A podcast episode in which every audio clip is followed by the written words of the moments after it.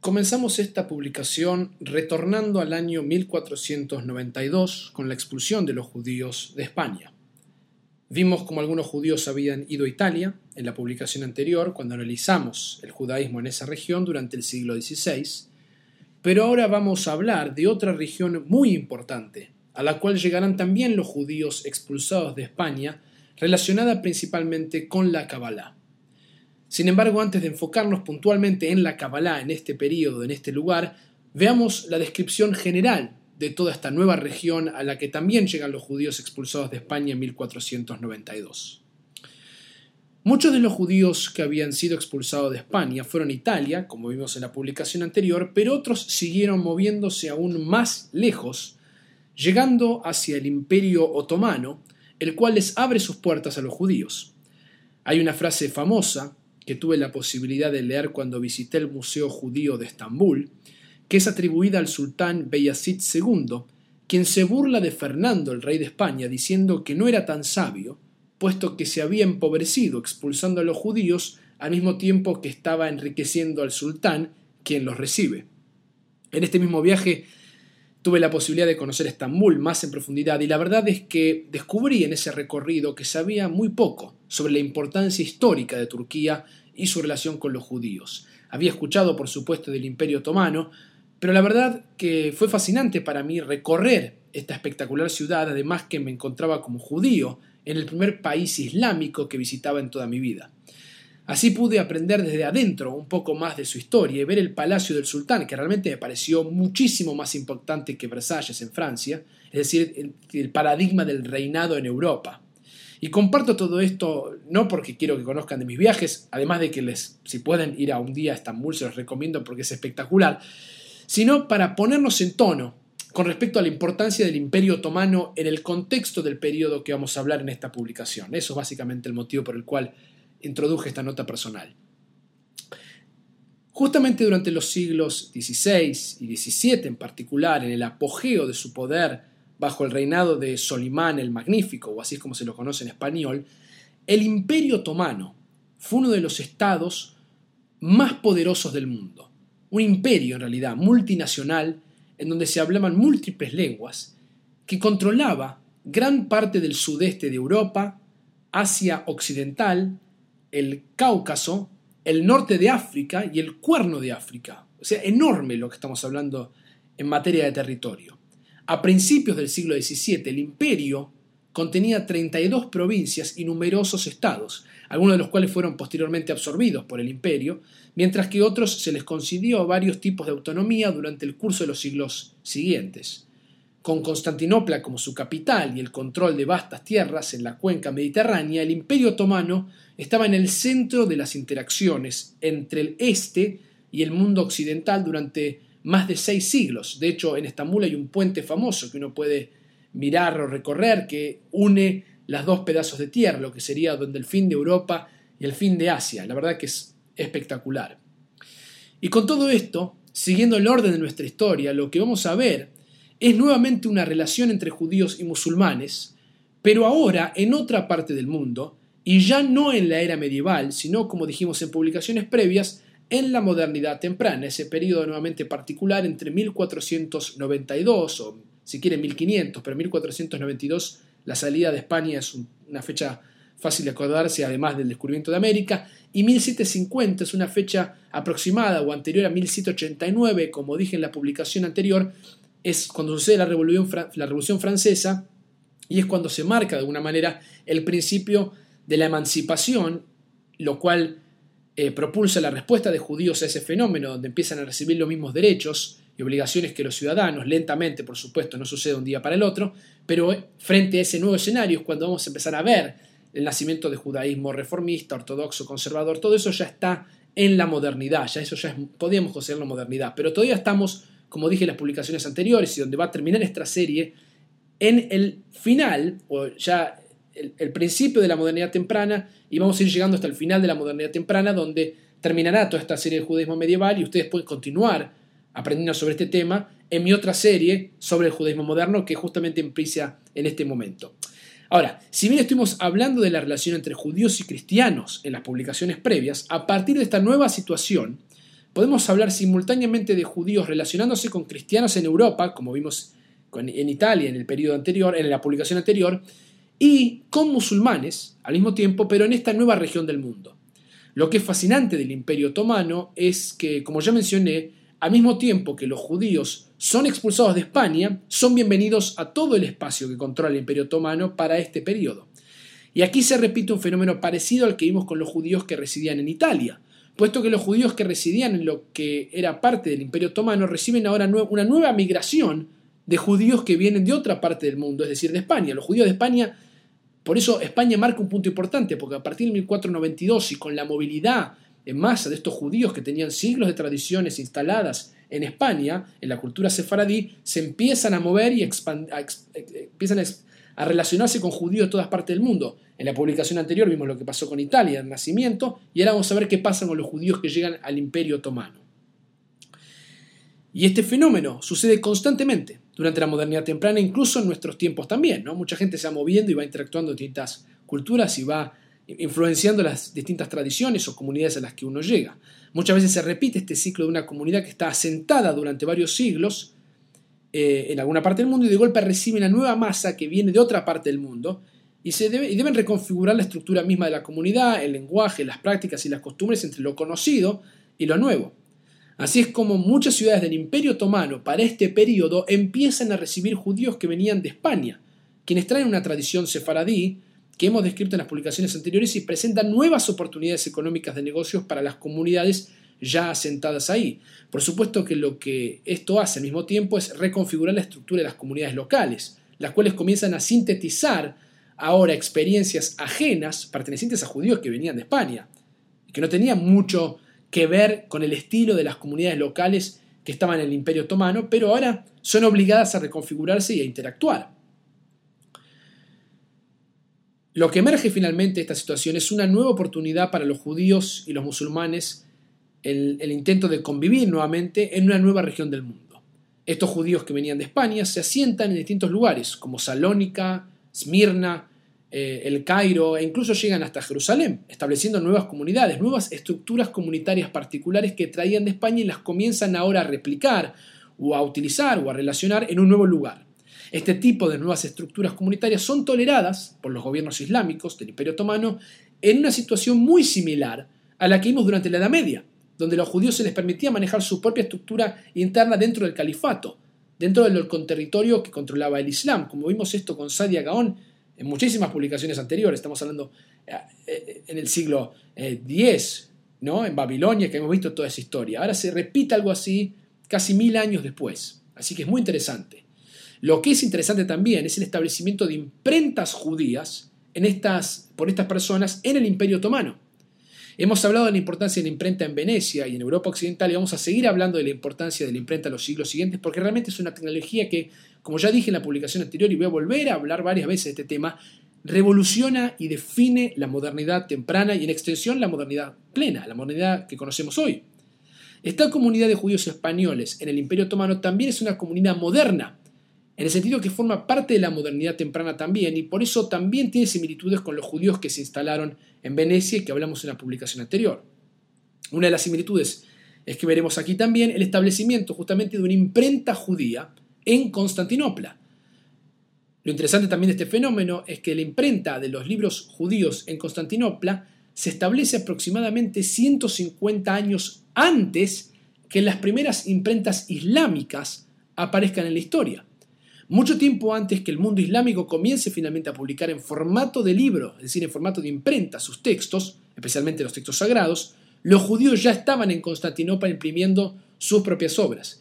Y debemos agregar algo muy importante que explica justamente la modernidad temprana y lo separa en algún punto de la modernidad plena en el cual vivimos nosotros ahora, y eso es que los lenguajes principales de los judíos durante la modernidad temprana, que se inician por supuesto en un tiempo anterior, pero que son particularmente centrales en este periodo, son el hebreo y el ladino para esta cultura ubicada en el Imperio Otomano.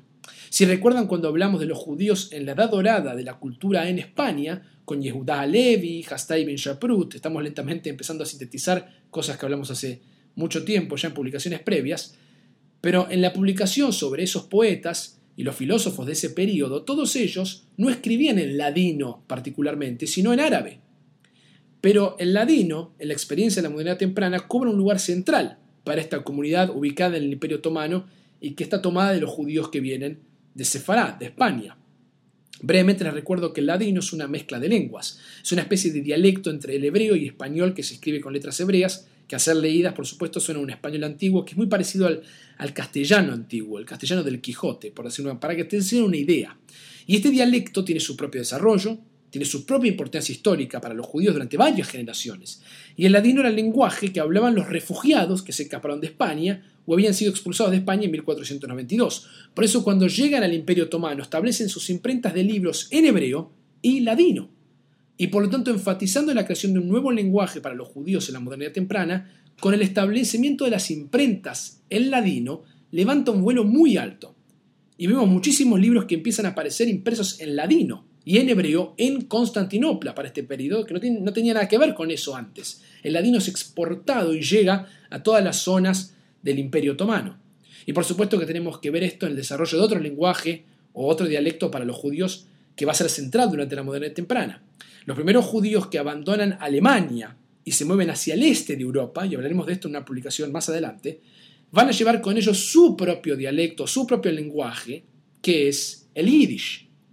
El yiddish, por, supuesto, como ustedes saben, es una mezcla, es un dialecto entre el hebreo y un alemán antiguo. Y con el establecimiento y la pasión de los judíos por las imprentas y la impresión de libros en la modernidad temprana, el yiddish también cobra un vuelo muy alto. Y también vemos muchos libros que, que comienzan a ser impresos en yiddish para este periodo. Por lo tanto, si uno quiere hablar de los dos lenguajes principales de los judíos durante la modernidad temprana, esos dos lenguajes son claramente el ladino y el yiddish. Y realmente estamos hablando de un proceso lingüístico que comienza en el siglo XVI para los judíos, pero dura hasta el siglo XX. Y por eso creo que el ladino es el mejor ejemplo que tenemos de la cultura sefaradí poniéndose dentro del Imperio Otomano, que no tenía nada que ver con esa lengua y esa cultura judío-española anterior a este periodo, del mismo modo que esto ocurrirá con el yiddish en zonas como Polonia, Lituania para los judíos ashkenazim. El yiddish no es un invento de Polonia, Lituania. El yiddish viene de Alemania y viaja. Estos dos, estos dos lenguajes o estos dialectos judíos principales de la modernidad temprana comienzan a viajar y a mezclarse cuando comienzan a imprimirse libros, eh, empiezan a imprimirse libros en estos lenguajes, porque es lo que los lenguajes que hablaban los judíos que estaban moviendo por distintas partes del mundo. Además, por supuesto, del hebreo.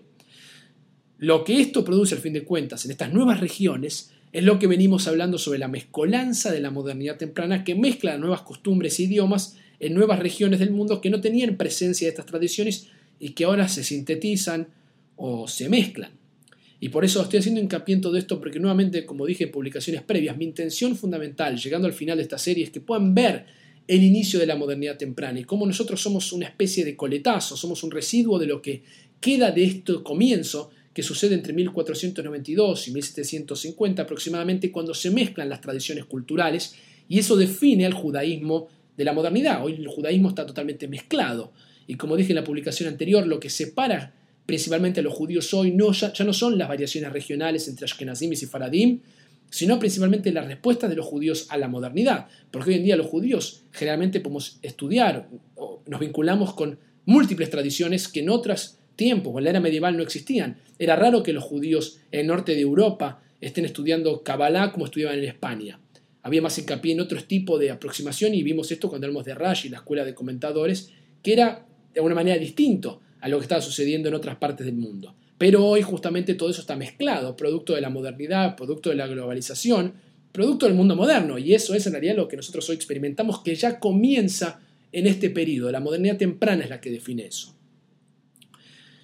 Bien, hablé de todos los lugares del mundo y las provincias, eh, menos de la que principalmente quiero hablar en esta publicación. Por eso ahora tenemos que enfocarnos en la ciudad principal que lleva el título de esta publicación, y esa ciudad es Tzfat en hebreo, o Safed, como se traduce en español. Voy a utilizar la palabra en hebreo porque para mí es más fácil. Tzfat es una ciudad muy especial que está ubicada al norte de Israel. En la actualidad es más una colonia de artistas y gente más espiritual, pero no deja de ser fascinante de recorrer incluso como turista. Para quienes tienen la oportunidad de ir a Israel, vale la pena, también ir a ver, es muy lindo el lugar, el clima es muy lindo.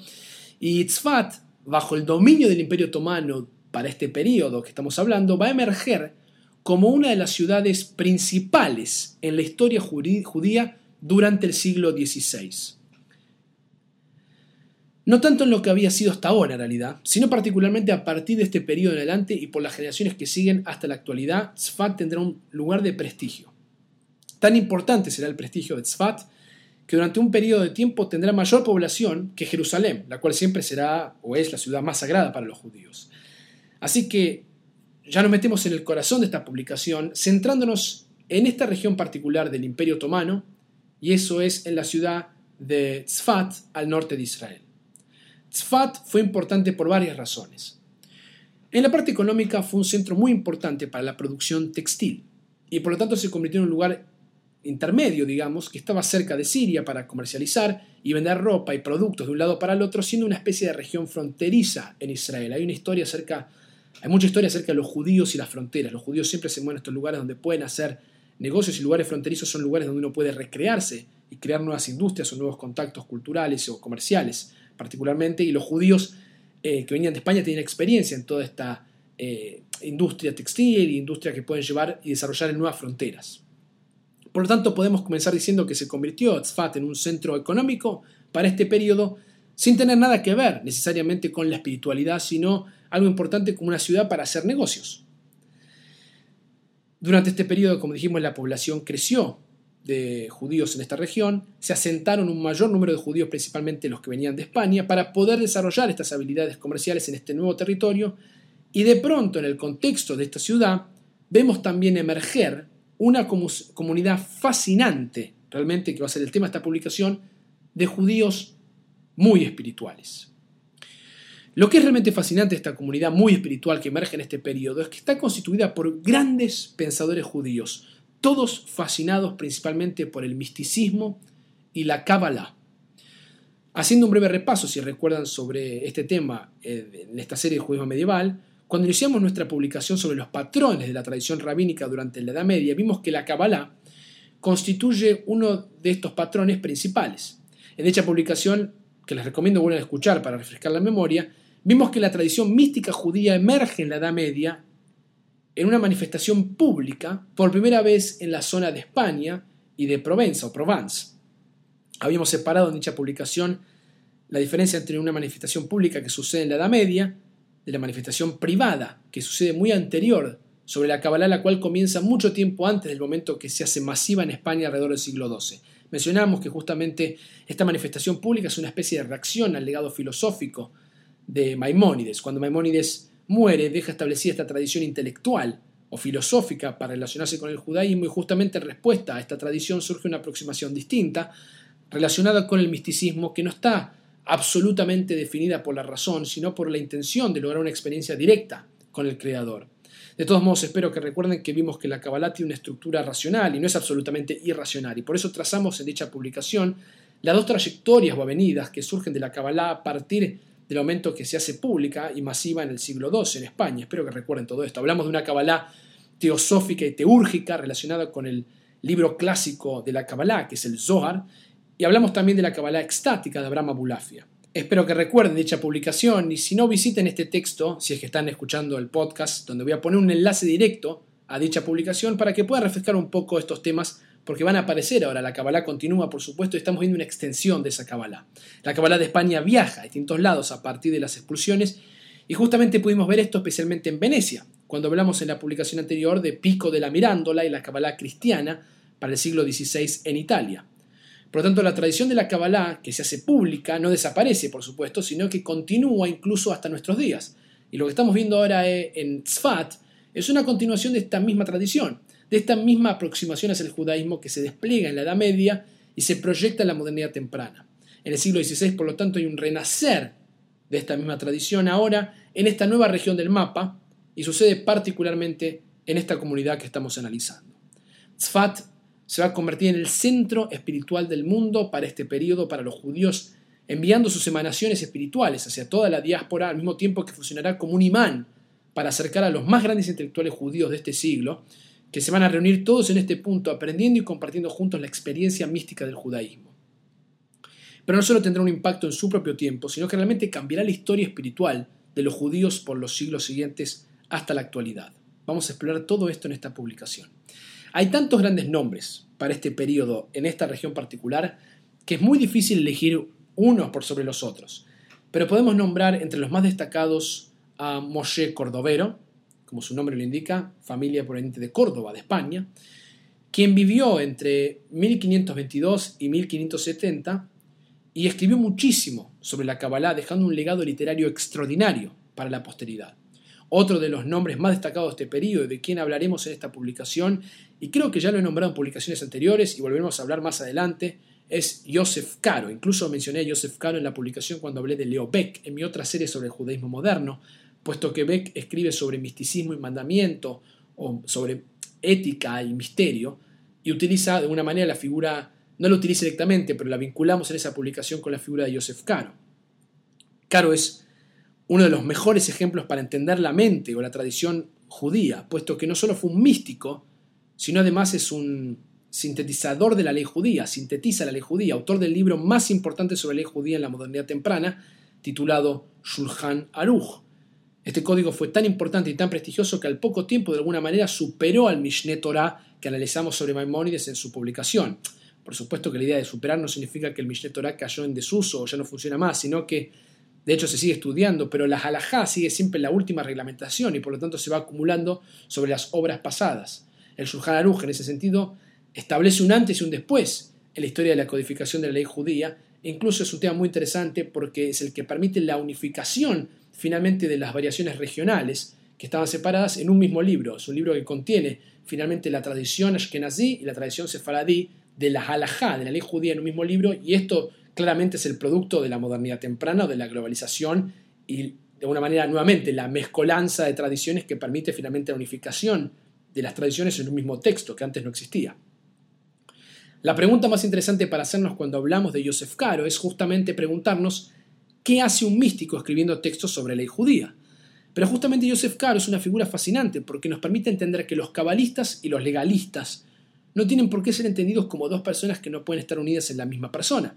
De hecho, la Kabbalah y la espiritualidad tradicional judía retienen el sistema de mitzvot, es decir, mandamientos, y el místico nunca pierde el control en su delirio espiritual, puesto que siempre está atado o anclado a lo terrenal que eso tiene la halajá. Y por eso, diferencia de lo que muchas personas creen, especialmente los cristianos, que ven la parte judía como meramente legalista, puesto que así son definidos los fariseos en el Nuevo Testamento, tienen que recordar que para la tradición judía, y desde un punto de vista interno, estas dos facetas de la espiritualidad y la ley no están separadas para un judío. En el judaísmo uno encuentra la experiencia del amor, con mayúscula, dentro de un encuadre de práctica definida por una ley.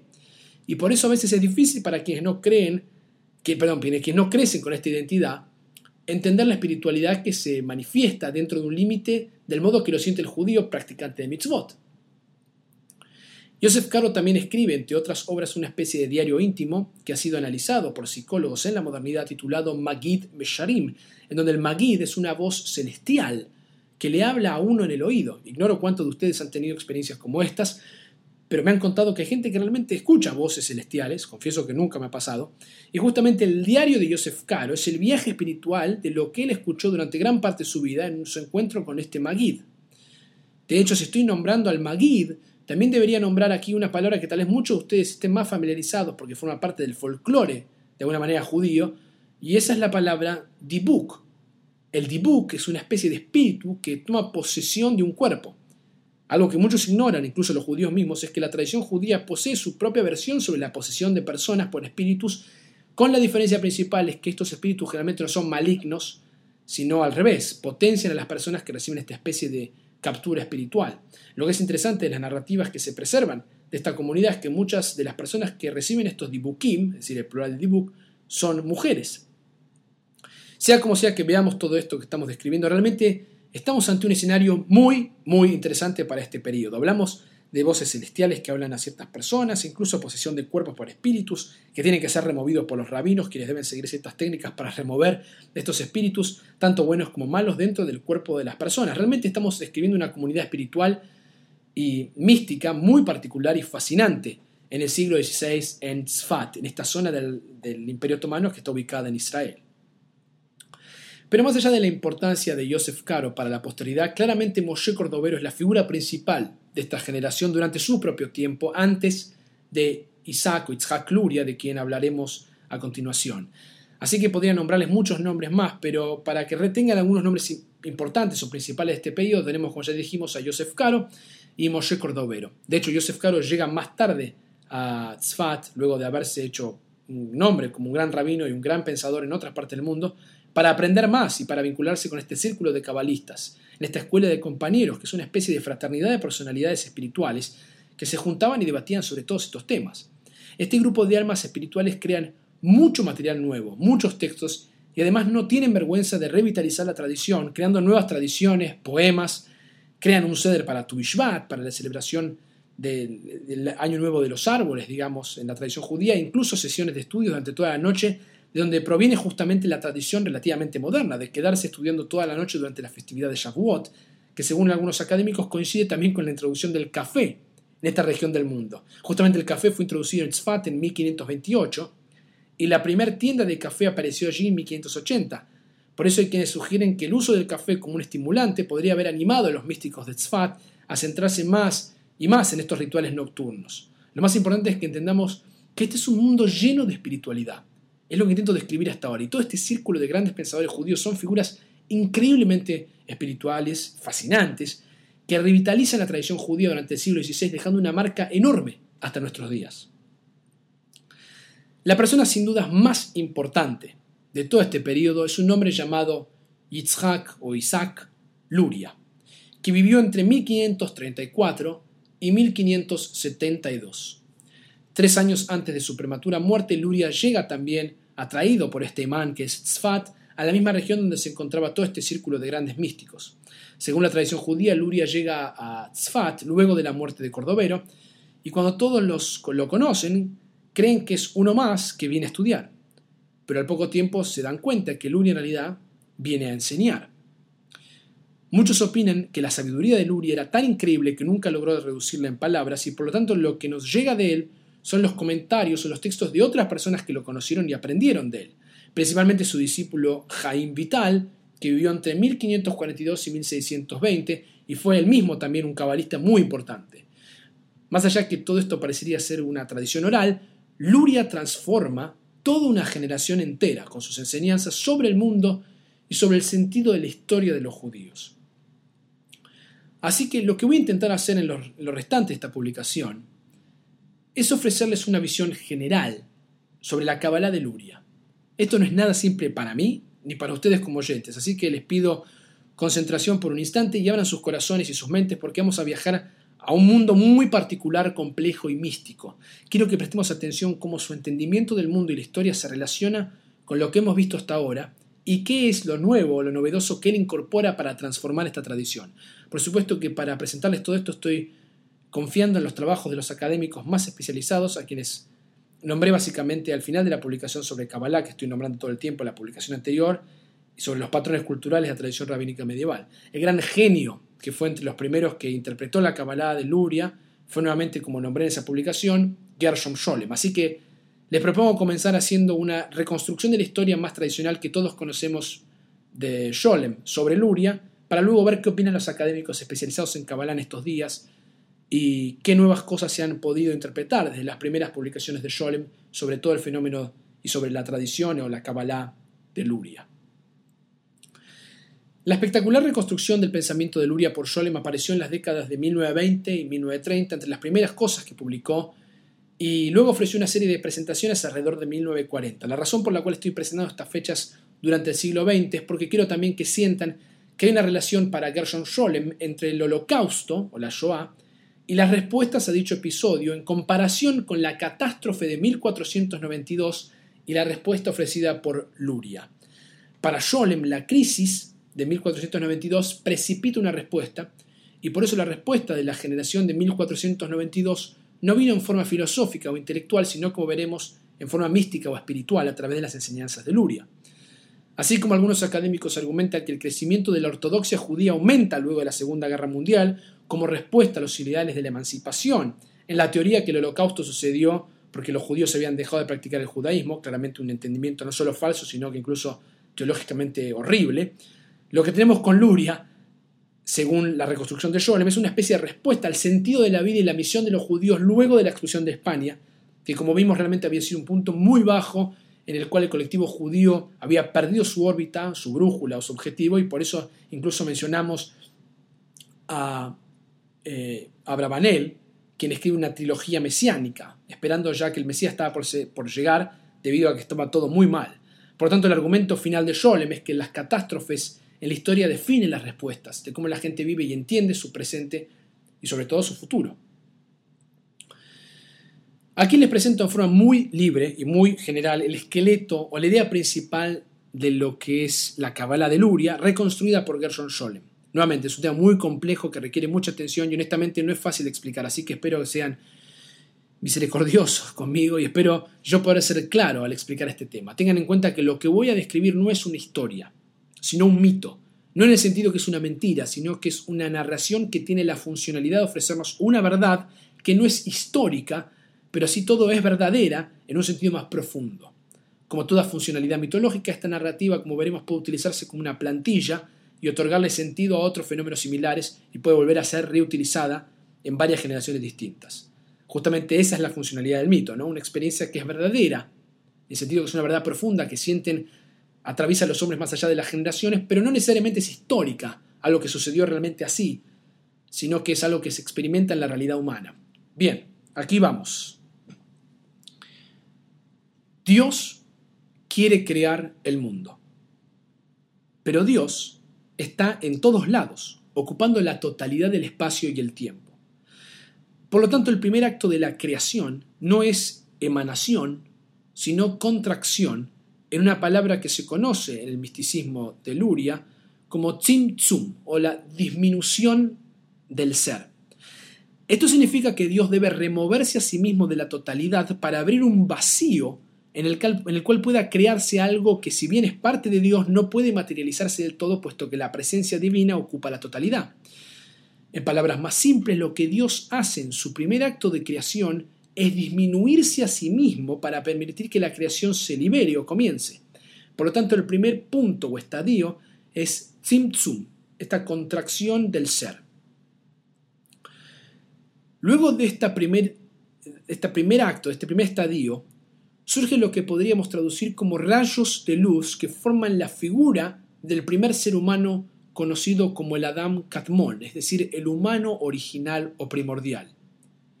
Y ubicado en 10 locaciones estratégicas dentro de este Adam Katmon, dentro de este cuerpo, hay 10 receptáculos en correspondencia con las 10 sefirot. Espero que recuerden las sefirot que hablamos en la publicación sobre Kabbalah, en las que explicamos que eran aspectos de la divinidad con las cuales algunas de ellas el hombre podía relacionarse e influenciar. Así, durante este segundo estadio, estos rayos de luz, de la creación de esta luz continua, van bajando y van entrando en estos receptáculos, estos 10 eh, receptáculos que están recibiendo esta luz. Pero de repente, ya sea porque es intencional por una falla mecánica, algo sale mal. Repentinamente la luz que está entrando en cada uno de estos receptáculos se torna tan intensa que los mismos no pueden soportar la presión, se resquebrajan y explotan. Y esta explosión es un momento crítico en el desarrollo dramático de la Kabbalah. Es ahí que entramos en el siguiente estadio de este proceso cósmico cuando sucede lo que se conoce en hebreo como Shvirat HaKeilim, la, la rotura de las vasijas o estos receptáculos, los cuales estallan en pequeñas partes, conteniendo pedazos de esta luz divina que se esparce ahora en el universo y cuanto más se alejan de Dios, más adoptan la cualidad del mal. Es decir, que en este sistema el mal no existe en sí mismo, sino que es la ausencia de Dios, que es la ausencia del bien. Pero estos pedazos quieren, por una inclinación natural, retornar a Dios, es decir, retornar a este bien, pero están atrapados en una especie de cáscaras que se llaman clipot, que los mantienen prisioneros. Aún nos queda un paso final para salir de este embrollo cósmico. Estamos metidos, como pueden ver, en una especie de caos. De hecho, hasta aquí eh, aparece una descripción del Big Bang, lo que estoy haciendo, de los cabalistas. Y de paso les comento que ya hay textos en la modernidad que comparan las teorías del Big Bang con la teoría cabalística de Luria. Hay textos así para, para quienes están interesados. Pero el proceso final de todo este mito de Luria se llama tikkun. Van a aprender hebreo en esta publicación. Es decir, la reparación o corrección, lo cual implica remover las clipots, estas cáscaras, y restaurar estos pedazos hacia una perfecta unidad con Dios. El objetivo final entonces es recuperar la armonía de la creación original, recuperándose de la catástrofe del mundo, con el objetivo ahora de volver a reintegrar el proceso original, que está roto y disperso en todas estas chispas o estos pedazos de luz que están dispersos por el mundo. La pregunta que tenemos que hacernos ahora es, ¿qué tiene que ver todo esto con los judíos viviendo en el siglo XVI en Tzfat? ¿Por qué surge en este momento esta teoría cósmica y por qué no la leemos sobre estos textos antes que Luria las presente? ¿Y qué tiene que ver, de paso, todo esto con 1492 y los judíos de España? Quizás ustedes han interpretado o entendido este mito de Luria no en un solo plano, sino en tres simultáneamente. Por un lado es una clara versión alternativa a la que leemos en la Biblia sobre la creación del mundo, es decir, la historia de cómo Dios comienza a crear el mundo, completamente distinta de la Biblia, donde todo es ordenado, la estructura de los días, todo sale bien, y Dios incluso dice todo esto es bueno, y al final queda el hombre y es muy bueno, o sea, en la creación bíblica todo sale perfecto, pero en la creación de Luria algo sale mal. Y por tanto el objetivo de la historia es reintegrar una versión original de la creación que volverá a ser reconstruida en su versión más perfecta. Sin embargo, también es la historia del pueblo judío, considerado una segunda interpretación ahora. Los judíos vivían en perfecta unidad y sincronía con Dios en el templo en Jerusalén y finalmente son expulsados, alejándose de esa fuente entrando en la, diáspora o el exilio y finalmente en su propia historia como pueblo van a ser redimidos, rescatados, restaurados y por lo tanto el tikkun, que es sinónimo de restauración, es equivalente a la era mesiánica, a ese retorno a la fuente, que están separadas, estas chispas están dispersas, son los judíos dispersos por todo el mundo, que tienen que volver al templo o a ese, a ese lugar de origen. Justamente la idea de la redención judía es que cuando el Mesías llegue, todas las partes del pueblo de Dios que están dispersas por todo el mundo atrapadas en sus clipotos, cáscaras, van a volver a juntarse y reunirse con Dios en la misma fuente y en la misma tierra o en el mismo lugar. Y finalmente es la historia de cada alma individual judía. Desde el momento que Adán, y justamente la idea del Adán Catmón, del primer humano primordial, fue expulsado del paraíso y se instaló una falla en el alma de cada individuo. Todos a partir de ese momento estamos atrapados en nuestras clipot, en nuestras cáscaras, que nos retienen dentro del mal y nuestra propia misión individual es redimirnos o rescatarnos de estas cáscaras que nos mantienen prisioneros para poder finalmente restaurarnos con la unidad, perfeccionándonos en el proceso de hacernos mejores, afinando la conexión con el Dios o con el, bien, es decir, alejándonos del mal para acercarnos a la fuente, que es Dios. Por lo tanto, así el tikkun termina siendo un proceso psicológico vital a través del cual sentimos que el alma es reparada y nuestra vida tiene un sentido. Así tenemos los tres planos posibles, como ya dije, lo universal, nacional e individual y los procesos de restauración o perfección en cada uno de ellos. El punto crucial de todo este mito es preguntarnos quiénes son los agentes de la restauración cósmica. Y según la descripción de Sholem, incluso la Shejinah, es decir, la presencia divina, está atrapada o prisionera por estas mismas clipot. Y aquellos que pueden liberar y restaurar todo este desorden son los judíos. Cada judío en forma personal, observando los mandamientos, rezando, estudiando Torah, haciendo Gemilut Hasadim, es decir, buenas acciones, y participando en las especulaciones místicas, tiene la responsabilidad de redimir el mundo y hacer este tikkun. Por lo tanto, tikkun es un proceso que pone el énfasis no en Dios, sino en los judíos. Es un concepto fascinante y al mismo tiempo atrevido. Consideren lo que hablamos en la publicación anterior en la cual vimos que al mismo tiempo que Luria está hablando de esto, el renacimiento está sucediendo en Italia y Pico de la Mirándola está escribiendo el discurso sobre la dignidad del hombre, poniendo al hombre en el centro del universo.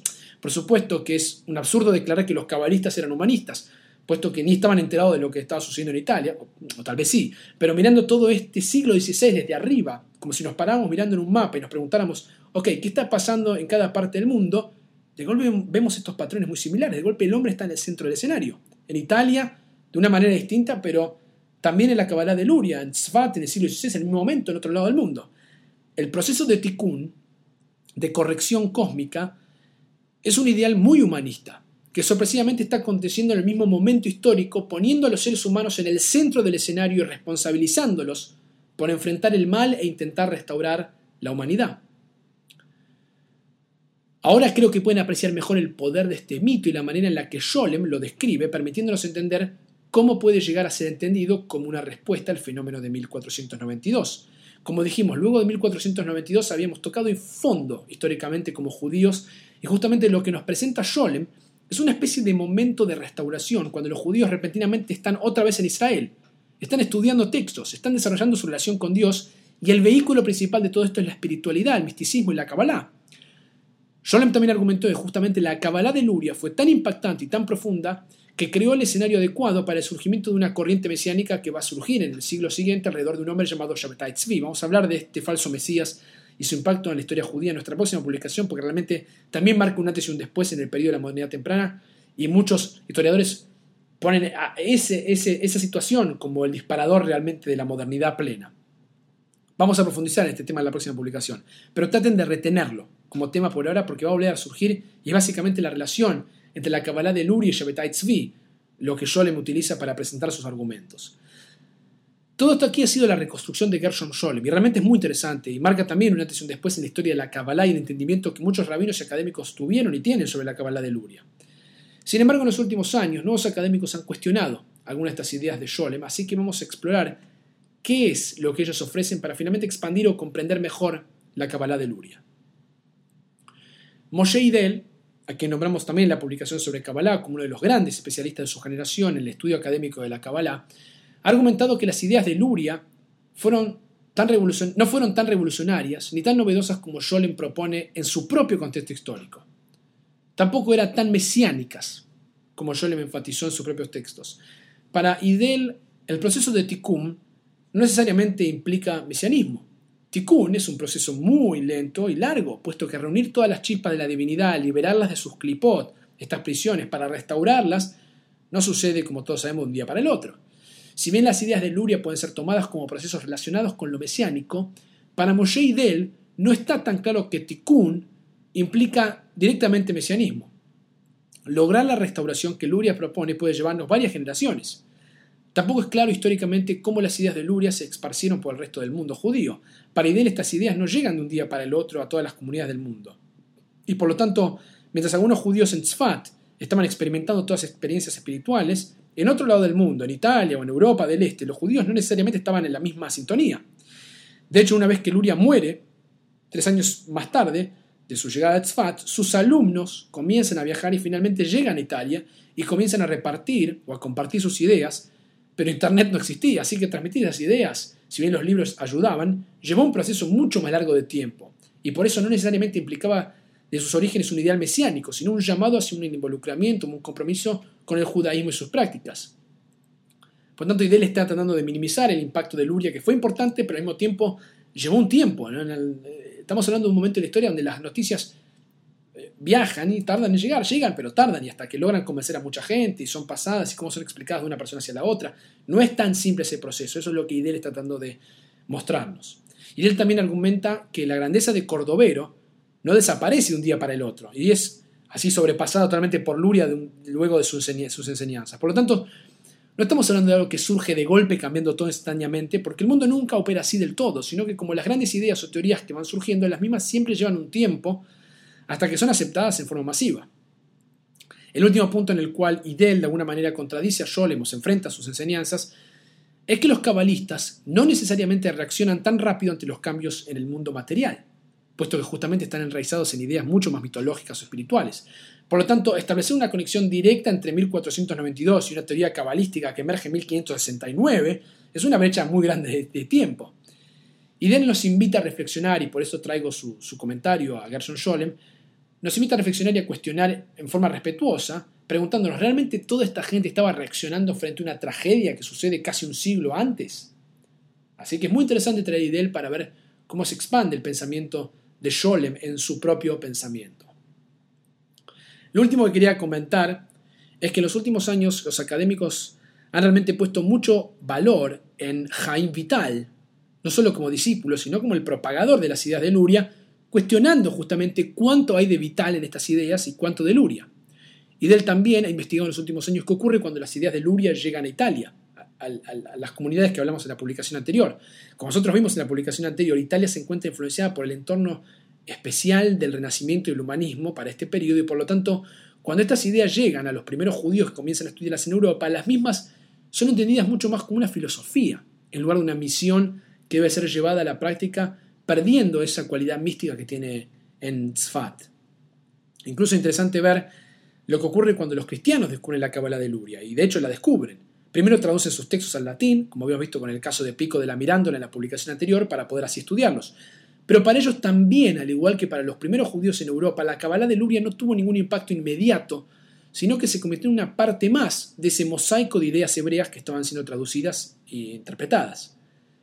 De todos modos, lo que Idel intenta argumentar es que si bien las teorías de Luria llevarán un par de años en ser esparcidas, absorbidas y comprendidas por diferentes comunidades, el impacto que tuvo Luria fue eventualmente más significativo gracias a los místicos que salieron de Tzfat a repartir el mensaje de Luria en Europa que lo que Luria logró hacer en su propio momento, el Luria en su propio contexto, digamos. Y por lo tanto, si bien sus ideas son hoy una parte integral del pensamiento cabalístico y nadie se atreve a disminuir la grandeza de Luria, a nivel histórico, que lo estamos haciendo en esta serie, debemos intentar comprender su desarrollo del momento en que aparecen estas ideas hasta que se convierte en algo más popular, entre comillas, o más masivo. Todo esto sirve nuevamente como un argumento por parte de Idel para desafiar algunos entendimientos de Scholem, quien estaba absolutamente seguro que Tikkun para Luria era mesianismo, mientras que para Idel no es así en forma tan directa. Para concluir, podemos decir que Tzfat logra retener su encanto, su misterio y su espiritualidad en su propio contexto y por los siglos siguientes. El siglo XVI, en este lugar particular del mundo, es una fuente de inspiración no solo para los rabinos de esta generación, sino para escritores, académicos, incluso pensadores hasta la actualidad, quienes escribirán sobre la historia de Tzfat, pero también ciertas novelas sobre todas estas luminarias, ya que todo el entorno de Tzfat durante el siglo XVI tiene una especie de magia muy particular, tiene un encanto único que inspirará y cautivará por generaciones enteras, incluso hasta nuestros días. Para dejarlos un ejemplo final del impacto que esta cultura tendrá más allá del misticismo, la espiritualidad y la Kabbalah, quiero cerrar compartiendo la transformación que ocurre en la plegaria judía en el siglo XVI gracias a este mismo grupo de místicos. La Kabbalah de Luria afecta el rezo judío en forma directa. Todos estos místicos realmente rezaban en serio, en forma muy profunda y con una conexión espiritual que es realmente envidiable para otras generaciones. Hablaban con Dios en todas las formas imaginables y salían al encuentro de su presencia, de esta en cualquier lado, ya sea en el campo, la sinagoga, la ciudad. Sentían la presencia divina en forma total, puesto que eran muy místicos y profundamente espirituales en su manera de ver el entramado de la creación. Por supuesto que la plegaria siempre ha sido algo central no solo para el judaísmo, sino para otras formas religiosas, puesto que la misma expresa lo más profundo y sincero en el anhelo del ser humano. Y justamente una conexión muy profunda con la espiritualidad y la plegaria en este contexto del siglo XVI dejó una marca en la tradición judía hasta la actualidad. Estoy seguro que aquellos que conocen algo de liturgia judía podrán apreciar el impacto de lo que voy a compartir a continuación. Me refiero a un poema litúrgico que se usa durante el servicio religioso el viernes por la noche en las sinagogas, y la mayoría de los judíos que alguna vez han asistido a una sinagoga reconocen enseguida las palabras de este poema. El poema fue escrito por Shlomo Alkabetz, que era amigo de Yosef Karo, formaba parte de este mundo espiritual. De hecho, sabemos muy poco acerca de la infancia de Alcabetz, pero sabemos que comenzó a viajar por la tierra de Israel en 1529 dando clases y según relatan las fuentes, Alcabetz era un orador carismático que inspiró a su público con conocimiento de la Kabbalah. Según los historiadores, cuando conoció a Yosef Caro, fueron sus conversaciones con Alcabetz las que inspiraron o potenciaron aún más el misticismo de Yosef Caro. Fue a partir de una de sus experiencias compartidas que Yosef Caro estableció la costumbre de mantenerse despierto en la noche de Shavuot, como dijimos anteriormente para estudiar la Torá y al poco tiempo la costumbre se puso de moda, incluso perduró hasta nuestros días. Se dice que Alcabetz tenía un don muy poderoso para estimular la espiritualidad y la vida mística de las personas, y su discípulo más conocido fue ni más ni menos que Moshe Cordovero, que se casó justamente con la hermana de Alcabetz. Estamos hablando de un grupo, un círculo de místicos y amigos que se conocían, de todas almas muy espirituales que estaban en común, en contacto. Alcabetz además desarrolló la costumbre de ir con sus, estudiantes, con sus estudiantes para rezar y meditar en las tumbas de ciertos líderes judíos.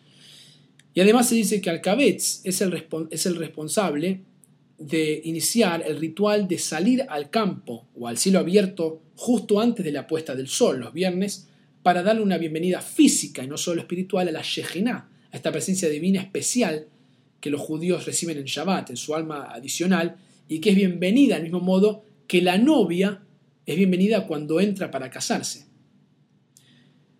Pero por encima de todas estas cosas, Alcabetz realmente dejó su marca con la escritura del poema que voy a leer a continuación y quienes lo conocen lo reconocerán enseguida y quienes no, no se preocupen porque voy a traducir las primeras palabras. El poema empieza diciendo Lecha dodi likrat kala pnei shabbat neka vela. Ven, amado mío, al encuentro de la novia, demos la bienvenida al Shabbat. De hecho, tengo frente a mí una copia del Sidur de Scroll que tiene la traducción y estoy leyendo el comentario y dice que este poema fue inspirado en el, cántico honor al Shabbat compuesto en el siglo XVI por el cabalista Shlomo eh, Halevi Alkabetz. su nombre está, aparece como un acróstico, aparece escrito a lo largo del poema para quienes aún vez quieran ver el texto del Sidur. Y justamente miren lo que dice el comentario, dice, y figura sobresaliente del grupo de sabios de Tzfat, entre quienes se contaba el Arizal. Arizal es ni más ni menos que el nombre que recibe o el acrónimo que recibe Itzhak Luria, y Yosef Karo, autor del Shulchan Aruch. El nombre del autor eh, Shlomo Alevi eh, aparece en la forma con las iniciales de las ocho primeras estrofas, como yo le dije.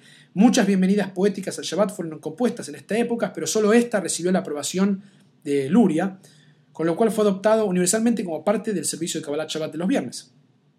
El cántico se basa en la descripción talmúdica de cómo los sabios recibían alegremente el Shabbat. Esto está tomado directamente del Talmud, donde Rabbi Hanina se envolvía en su talit o en su manto y decía venid, vamos a recibir a la reina de Shabbat, y Rabbi Yanai se, colocaba, su túnica y decía, entra o novia, entra o novia, o sea que inspirada en esta poesía, eh, Shlomo Alkabetz, eh, que crea justamente, o Shlomo Alevi, digamos, Alkabetz, crea este poema. Y el poema, miren qué, qué, relación tiene justamente con todo lo que hablamos de Luria y, su, y esta espiritualidad. Empieza diciendo, cuida y recuerda en un solo pronunciamiento. El Dios único nos hizo escuchar Hashem es uno y su nombre es uno, digno de nombre, esplendor y alabanza. O sea, comienza con la unicidad de Dios, Shamor Besajor, cuide, recuerda, está hablando de los dos tipos de, cómo aparece justamente el Shabbat escrito en los dos mandamientos. Los diez mandamientos tiene dos versiones, digamos, en la, en la Torah. El primer, la primera se aparece como Shamor y la segunda como Zahor, o sea, como observa y después como recuerda, así que está jugando con eso el poema. Segundo párrafo, vamos a recibir Shabbat, pues es la fuente de bendición. Desde el principio, desde los albores del tiempo, ella fue honorada, última en ser creada, más primera en pensamiento. Miren cómo juega con la palabra en femenino, la Shina. Oh santuario del rey, ciudad de nobleza, yérguete y retírate de entre las ruinas. Demasiado has morado en el valle de las lágrimas. Él te prodigará compasión. Estamos hablando de Israel. Hay una idea justamente del tikkun, el retorno al lugar. Miren cómo todo esto tiene eh, sentido en el poema con lo que hemos hablado de Luria y su y su Kabbalah. Sacúdete el polvo, levántate, viste tus prendas de esplendor, pueblo mío, por medio del hijo de Ishai. ¿Quién es el hijo de Ishai? Es David, justamente la descendencia mesiánica. Acá podemos observar una relación entre el tikkun y el mesianismo que veía Sholem. Por eso es interesante ver las dos facetas. Sholem presentaba esta unión para Idel, no es tan directo, pero bueno, estamos viendo todo este juego de palabras en este poema. Es así como concluimos esta publicación percibiendo el antes y el después de una generación de luminarias que realmente tendrá un impacto trascendental para la historia de los judíos hasta la modernidad.